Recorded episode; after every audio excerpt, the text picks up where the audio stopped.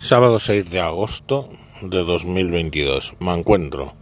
Me encuentro comentándoos una cosa que se sale un poco de la temática habitual aquí, porque ya sabéis, generalmente hablo de política o hablo de cosas, pero eh, el otro día me fui a Valencia, desde Madrid a Valencia, y luego al día siguiente a Alicante, y de Alicante de vuelta a Madrid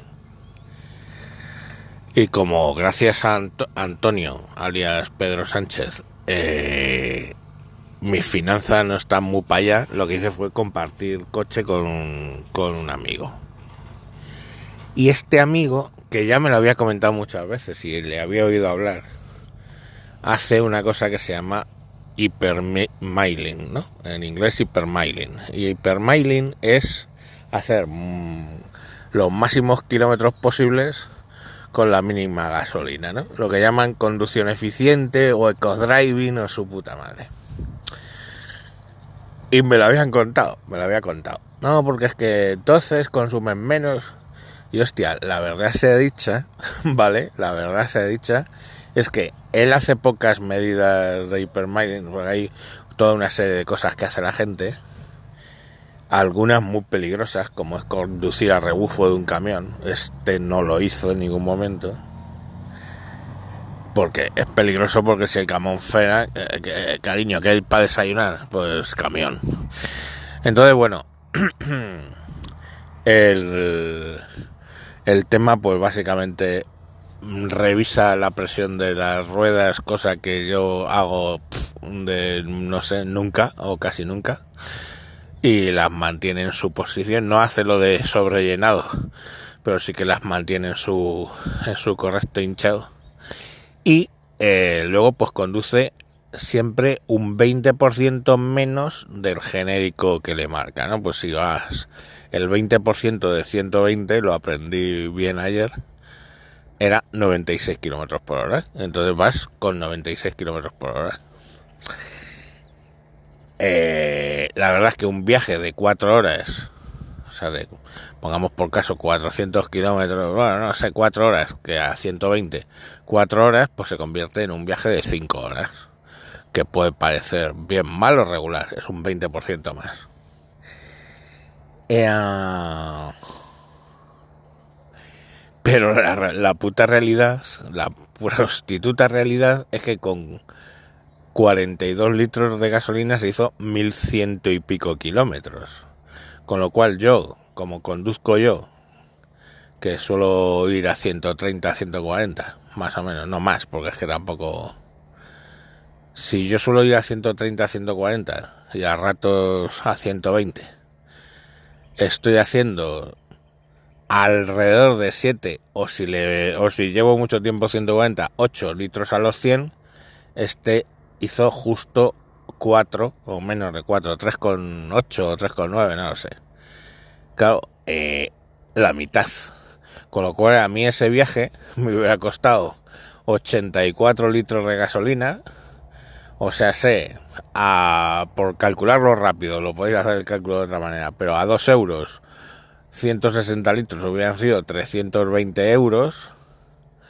Y este lo hizo pues con 42 litros por 2, 80 y 84 euros, ¿no? A 2 litros por... O sea, a 2 euros por litro, para que calculáramos. Y coño, pues sí, vale. O sea, en vez de 4 horas son 5 horas. Pero en vez de 80 pavos para 1000 kilómetros, para 1100 kilómetros, o sea, por 80 pavos en vez de 300, no sé cuánto que os he calculado antes. Entonces, joder, y hostia, Pedrín, ¿sabéis? Que, o sea, haces mil kilómetros por 42 litros, que son 80 euros, o haces los mismos mil kilómetros por, por 160, por 160, eh, o sea, 42, 80, por 80 litros, 160 euros. Entonces, claro, joder, es que es la mitad. La mitad de consumo por un 20% menos de velocidad. Y entonces eso cuando lo ves, pues dices, joder, qué rico, ¿no? Porque pagamos la gasolina a medias y cuando llega a Madrid, hice el... Vamos, tenía, como tiene... El coche se tiene calculadora de consumo. Cuando llegamos, digo, uff, pues a ver cuánto te debo de gasolina. Uf, y joder, la verdad que redondeé a dos, a dos euros el litro porque me parecía un poco, un poco prudente, ¿no? No pagárselo a unos 700 o a unos 800. Digo, joder, la verdad es que es sorprendente. Ahora, yo que tengo cierta tendencia a la somnolencia, conduciendo, no lo haría yo solo eso. O sea, yo ir todo el rato a 96 kilómetros por hora. Eh, no, o sea, y anticipando, o sea, porque es más tema, ¿no? Es usar la inercia para que eh, prolongas, eh, anticipas las, las, reducciones al llegar a, a, que tienes que bajar y todo este tema, más cosas, ¿vale? Pero vamos, lo básico al final es que eh, en llano, llaneando vas a, a 96 en vez de a 120 o 130. Y entonces, pues yo que tengo cierta tendencia a la somnolencia, os decía, procuraría no hacerlo. Yo, ¿eh? Porque, bueno, el, el, problema no es ir a poca velocidad, el problema es que estás conduciendo cansado. Mm, ese es el problema, ¿vale? Porque oye, no te duerme ir a 96. Lo que te duerme es que vas conduciendo y estás cansado. Sí que es cierto que luego hablando con otro podcaster ahí dice, no, yo cuando tengo un poco de sueño voy a más porque me exijo más, ¿no? Tampoco parece, o sea, los suyos, tío, si tenéis sueño, dormir y luego conducís.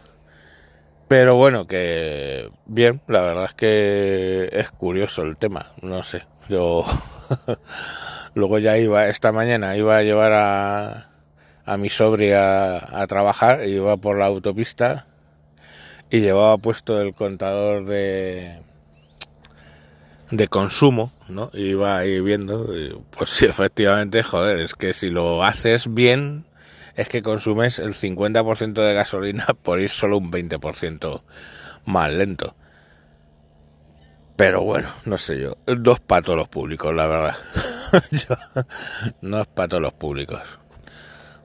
Pero ahí está la diferencia. Si queréis ahorrar, ya sabéis, meteros en una web de Hypermiling, utilizar vuestra puta cabecita, claro, porque ya os digo, que ir detrás de un camión usando el rebufo para, quitar carga aerodinámica en el coche, pues puede parecer una gran idea.